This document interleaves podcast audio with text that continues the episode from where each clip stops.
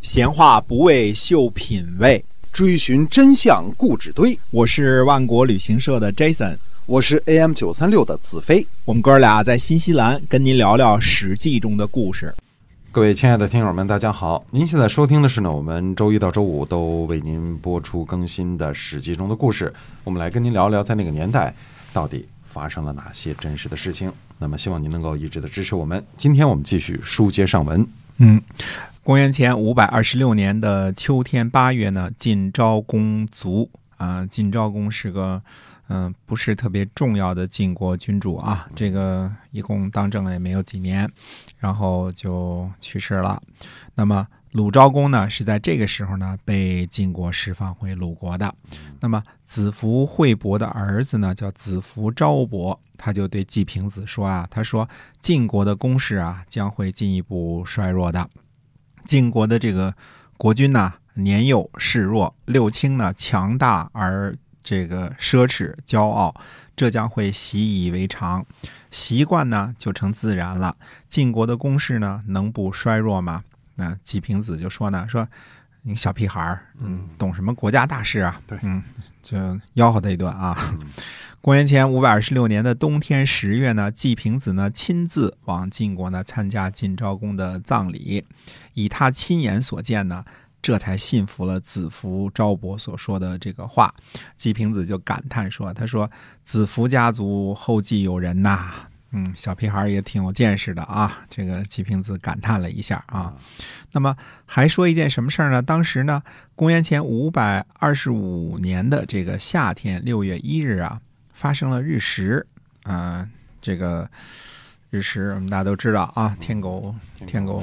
吃月亮吃太阳啊啊，那么呃日食呢，呃在当时呢发生呢，被认为是国君有祸难的先兆，嗯，不吉之兆，哎，不吉之兆，哎，都是夜观天象观出来的啊。那么注史呢？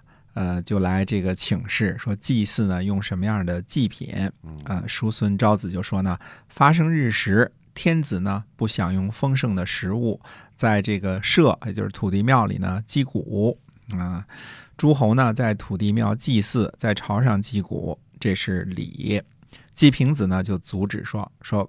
不要这样做，说只有正月初一阳气没有发生，才会发生日食，才会敲鼓啊祭祀。其他的时间呢，发生日食都不用的，不用搞什么活动。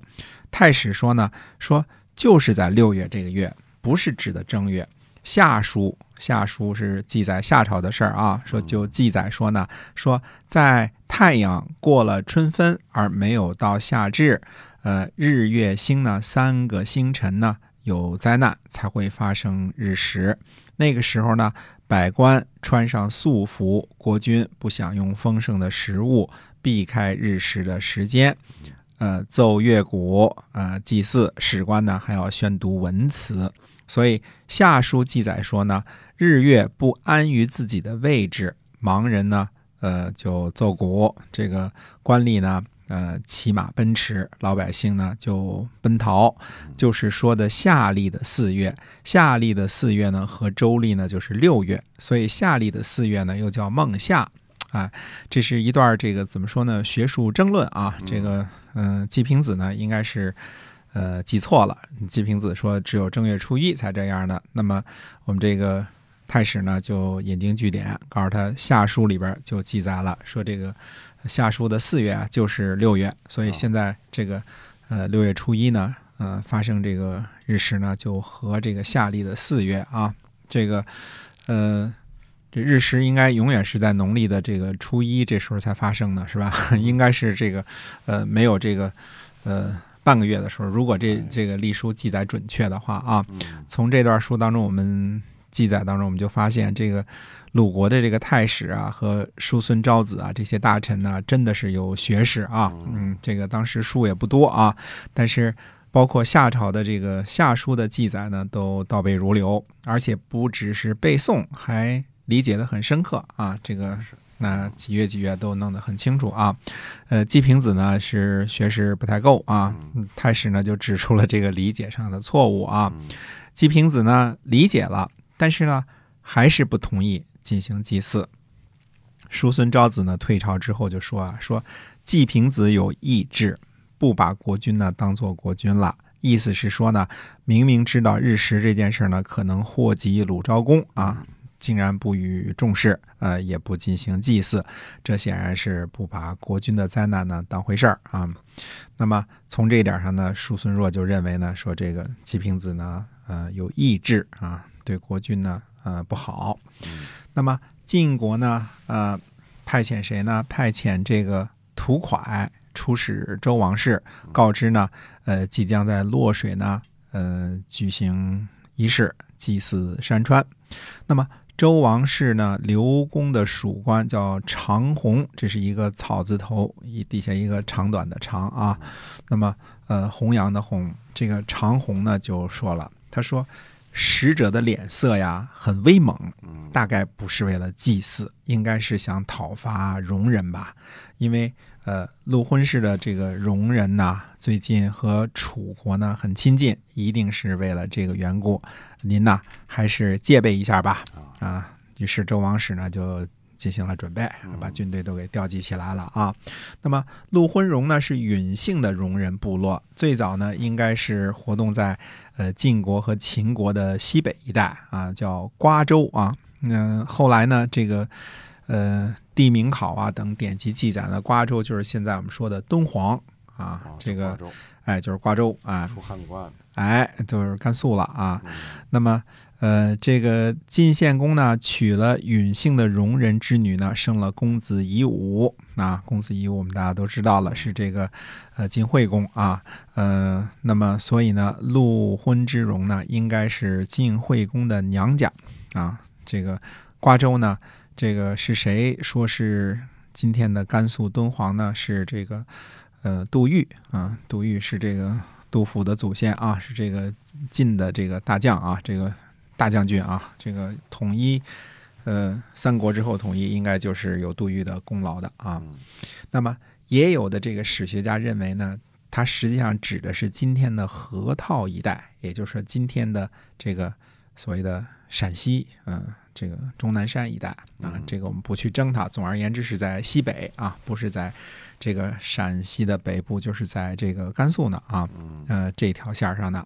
那么陆昏之戎呢，后代呢被晋惠公呢就带入了中原啊，应该是呃应该是在秦穆公打击这个西北戎狄部落那个时候啊，他不是这个呃灭国十二广地千里嘛。哎，那个时候呢，把这个戎人敌人部落都打得四处乱跑。那么，哎，晋惠公呢就带他们到中原了，定居在河南的宜川啊，在河南这边了啊。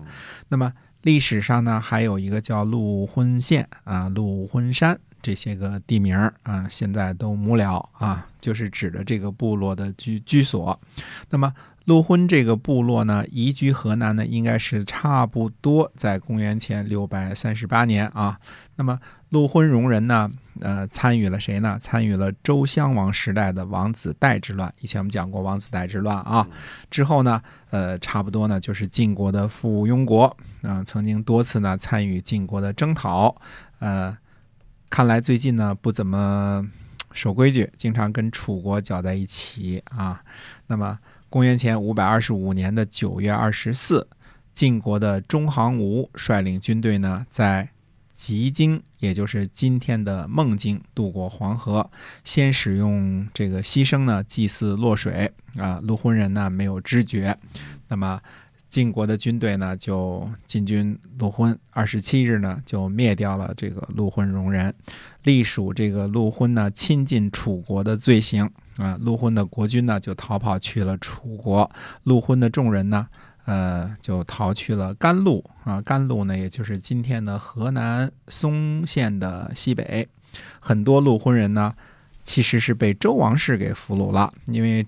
周王室的这个长虹预先预测到了晋国的军事行动啊，这个呃有了准备啊。那么呃，我们说起来草字头底下一个长这个姓氏，呃，看来也是源于周王室啊，也是姬姓的啊。哎，嗯，大学同学就有一个姓长的，姓长的哎草字头一个长啊。那么晋国的这次行动的这个起因呢，是因为什么呢？晋国的韩献子，也就是韩起啊，他做梦梦见呢晋文公啊拉着这个呃中行吴的手，把陆昏呢交给他了。嗯，有这么一梦啊，所以呢，哎，晋国呢就派中行吴率领军队。那么，呃，这个打完了仗之后呢，呃，晋国呢在晋文公的庙里呢举行了献俘仪式啊，感谢祖先赐梦啊，一个梦就把一个国家给灭了啊。那么，呃。这个当时呢，这个杜预啊，我们说这个老话啊，这个他认为呢，说前边啊，周景王那个就是这个指责晋惠公把殷戎引进中原的这个殷戎，就是指的陆浑之戎啊。那么这个殷或者叫殷戎啊，就是指的这个，说是呃，说是谁啊？晋惠公把这些戎人呢给招到中原来的。本来河南河南没有这么多这个。少数民族啊，嗯，哎，没这么多容忍，哎，那么到现在呢，公元前五百二十五年啊，陆浑氏的部落呢就覆灭了，就给干掉了啊。我们看这个春秋时候历史也看啊，无论是这个东夷、西戎、南蛮、北狄啊，很多都是覆灭在这些中原国家手里的。对，其中特别是山西啊，山西很多的这个狄人呐、戎人呐。呃，其中的什么赤狄呀，什么长狄呀，呃，一堆啊，这个部落东山皋洛部啊，好多这个部落，什么黎吉所在的那个啊，都是呃给晋国给灭掉的。嗯，在山西被灭掉了。哎，这次又跑到河南去了，又把卢浑氏给在那儿又给灭掉了。哎，那么。公元前五百二十五年呢，嗯，这一年也比较的热闹。那么我们很长时间呢没有看看楚国那边的动向了。那么回过头来，下期呢再跟大家讲一讲楚国和吴国之间的战事。是的，我们今天啊史记中的故事呢跟大家先聊到这儿，感谢您的收听，我们下期再会。再会。